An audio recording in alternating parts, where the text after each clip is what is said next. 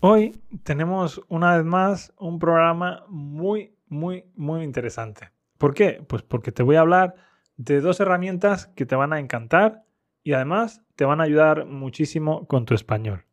Pero antes, dentro intro.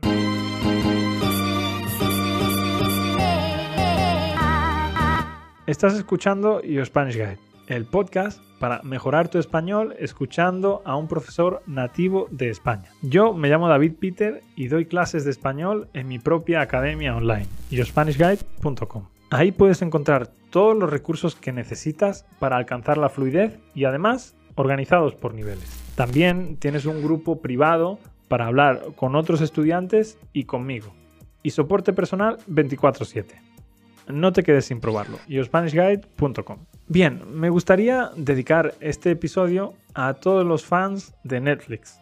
Yo sé que todos los estudiantes de español sois muy fans de aprender español con series, especialmente con series de Netflix y especialmente con La Casa de Papel. Así que espero que la herramienta que os voy a enseñar hoy os ayude a sacarle el máximo partido a Netflix. Sacarle el máximo partido a algo significa sacarle el máximo jugo, es decir, aprovechar algo al máximo. Bueno, el nombre de la herramienta es Language Learning with Netflix y es una extensión de Chrome que podéis utilizar en vuestro navegador. Supongo que usáis el navegador Google Chrome y si no lo usáis no sé qué estáis haciendo porque es el mejor.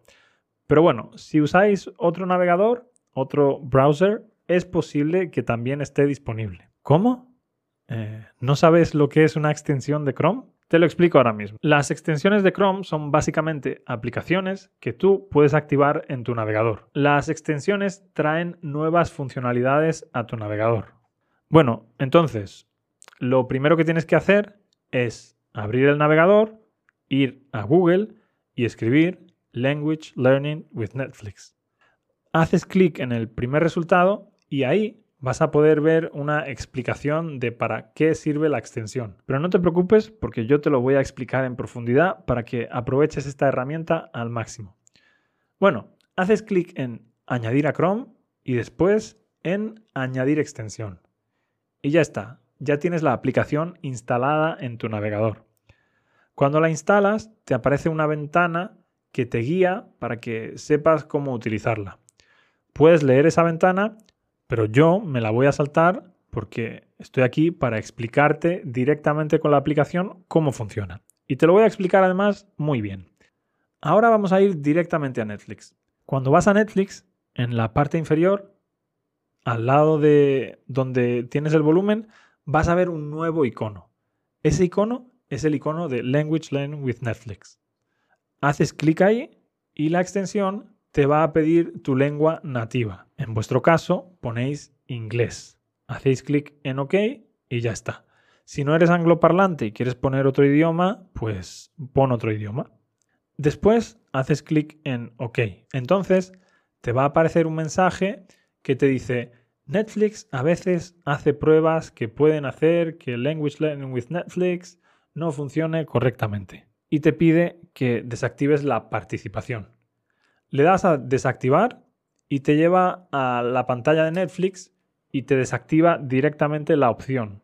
Es decir, lo hace automáticamente. No tienes que hacer absolutamente nada. Solo darle a OK y cerrar la página.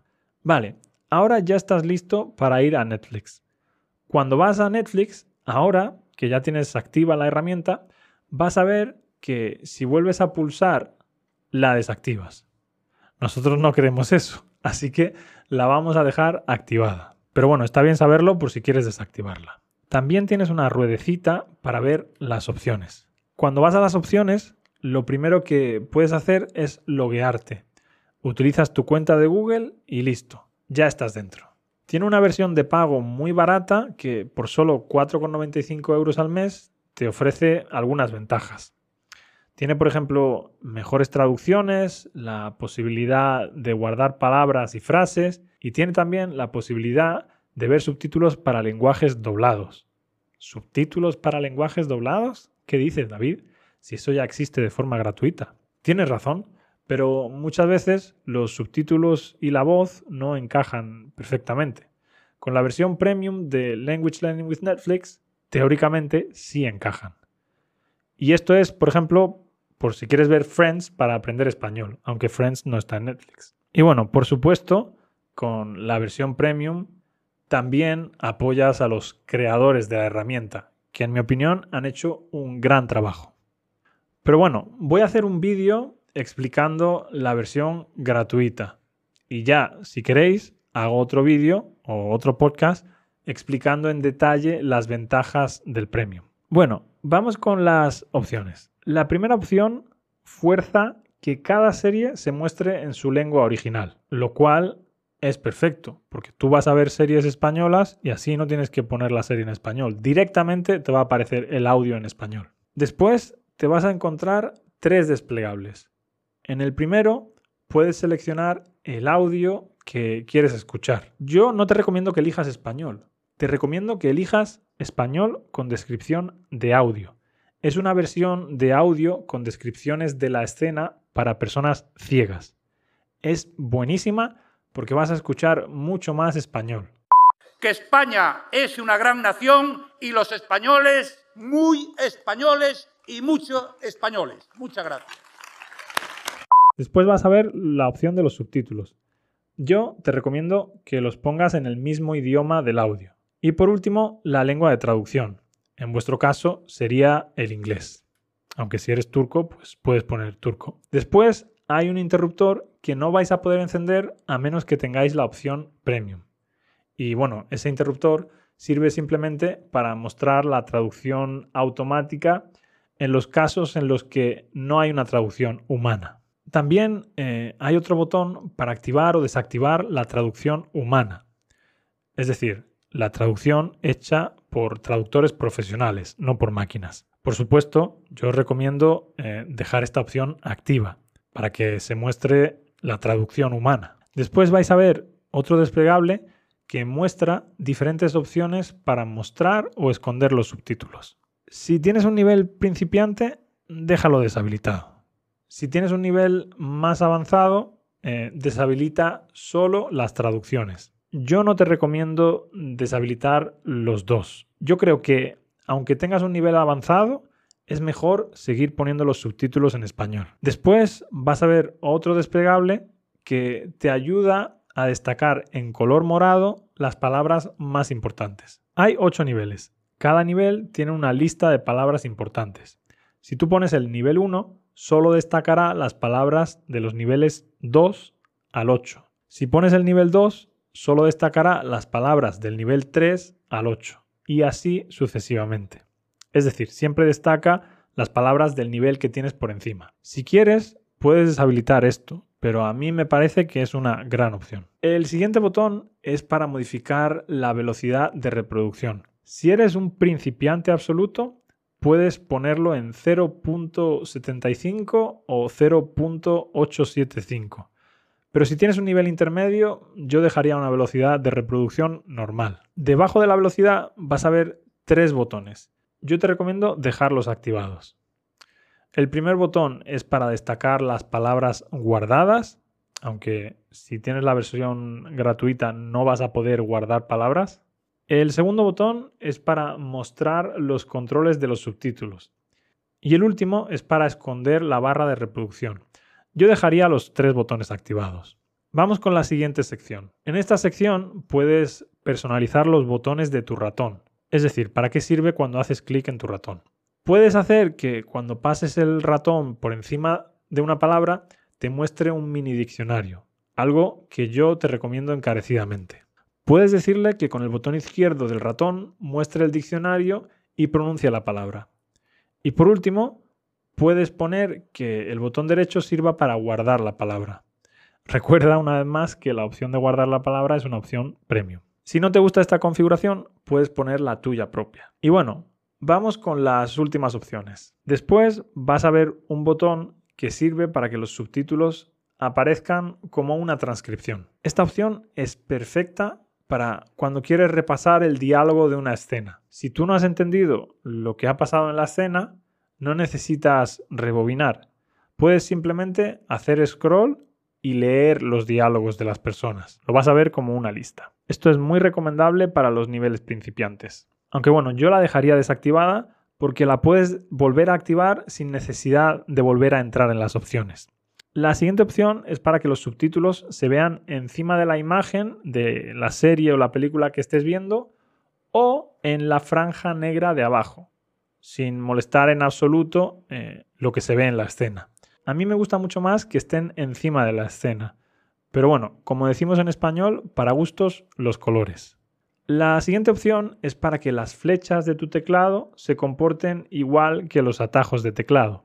Así que vamos a hablar de los atajos de teclado. Puedes usar las letras A, S, D como atajos de teclado. La letra A te lleva a la línea anterior de subtítulos. La letra S repite la misma línea una vez más y la letra D te lleva a la siguiente línea de subtítulos. Puedes hacer lo mismo con las flechas del teclado. Por supuesto, la tecla de espacio sirve para reproducir o para pausar el vídeo. La letra Q sirve para activar la pausa automáticamente después de cada línea de subtítulos. Es algo súper bueno para los principiantes absolutos, pero es algo que te puede volver loco si eres intermedio o avanzado. Por cierto, esta opción también se puede activar desde fuera de las opciones. Y como veis, después de cada línea de subtítulos, el vídeo se para. Entonces tú tienes que darle al espacio para volver a reproducir el vídeo. Esto ya te digo, es perfecto para los principiantes, aunque, como te he dicho, si eres intermedio o avanzado, te puede volver loco. La letra R es muy útil porque te permite guardar la línea de subtítulos que estás viendo en ese momento. Aunque bueno, como te he dicho, esta es una característica premium. Tienes que pagar para poder hacer eso. Aunque ahora te daré un truquito. Las teclas 1 y 2 te permiten subir o bajar la velocidad de reproducción. Si tú ves una escena que es muy rápida y no comprendes nada, puedes probar bajando un poquito la velocidad y repitiendo la escena. Estos atajos de teclado te pueden hacer la vida mucho más fácil, así que te recomiendo usarlos y familiarizarte con ellos. Bueno, dejamos atrás los atajos de teclado y seguimos con las opciones. Después vas a ver una caja en la que puedes poner otros diccionarios online que a ti te parezcan útiles. Ya tienen casi todos los mejores, así que esto en principio parece que no tiene mucho sentido. Pero ojo, porque es una forma de poder guardar las palabras. Y aquí viene el truco. Tú puedes poner Google Translate te dejaré el enlace en yourspanishguide.com barra podcast barra 95, copias y pegas ese enlace y cuando haces clic en una palabra vas a ver una nueva opción para poder abrir Google Translate. Aparecerá al final donde pone U1.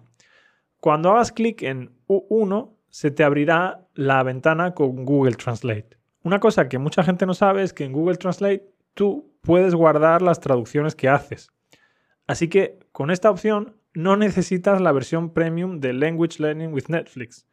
Pero yo os recomiendo que si de verdad le vais a dar uso, pues que paguéis los menos de 5 euros que cuesta al mes.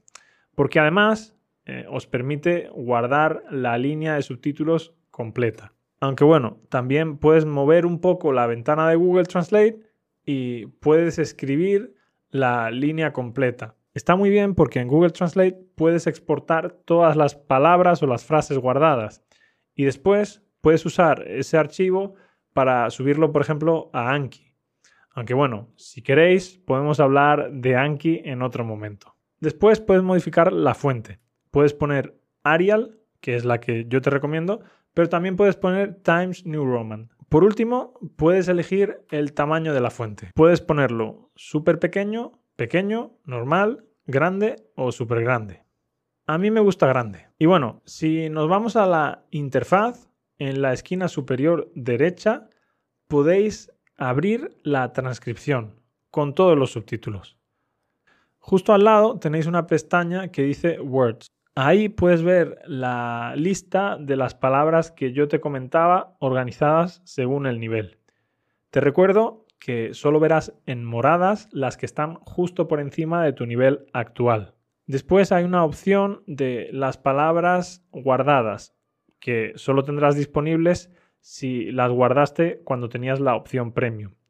Está bien porque si te das de baja, las palabras permanecen ahí, es decir, no pierdes las palabras guardadas. Lo mejor de esa lista de palabras o frases guardadas es que puedes exportarla eh, para pasarla a otras herramientas de flashcards, como por ejemplo Anki. Anki es la herramienta de flashcards más famosa que existe y además es gratuita. Si queréis, también puedo hacer un vídeo hablando sobre Anki, aunque creo que ya hay muchos en internet. Pero bueno, si me lo pedís, lo hago. Para los que veis o escucháis los podcasts completos, quiero dejaros otra herramienta que es menos conocida, pero que yo uso mucho y que me parece fantástica. Es Language Learning with YouTube, que por cierto está en beta ahora mismo. Es decir, no está eh, finalizada. No voy a hablar de ella en profundidad porque es de los mismos desarrolladores que Language Learning with Netflix y funciona prácticamente igual, pero aplicada a YouTube. Creo que es perfecta para mis vídeos porque yo en mis vídeos siempre pongo subtítulos en varios idiomas. Y bueno, con esto termina el vídeo. Espero que hayas aprendido a utilizar estas herramientas. Me gustaría ver cómo le sacáis eh, el máximo partido o el máximo rendimiento a la quinta temporada de La Casa de Papel con Language Learning with Netflix.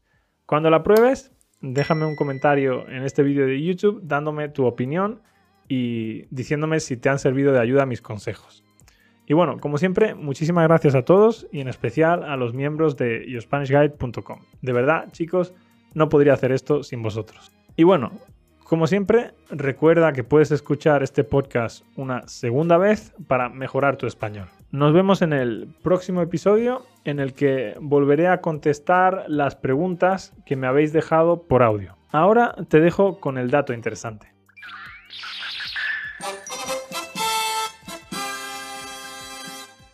¿Sabías que las ratas canguro pueden durar más que un camello sin beber agua? La rata canguro es un pequeño roedor que mide entre 10 y 20 centímetros y vive en los desiertos de Estados Unidos. He leído en algunos sitios que puede pasar incluso su vida entera sin beber agua. ¿No es increíble? Bueno, nos vemos en el próximo episodio en el que escucharemos las preguntas que se han acumulado a lo largo de este mes. Recuerda que si quieres mandar la tuya lo puedes hacer en yourspanishguide.com barra pregunta. Bueno, nos vemos en el próximo episodio y hasta entonces que tengas muy buen día. Gracias y adiós.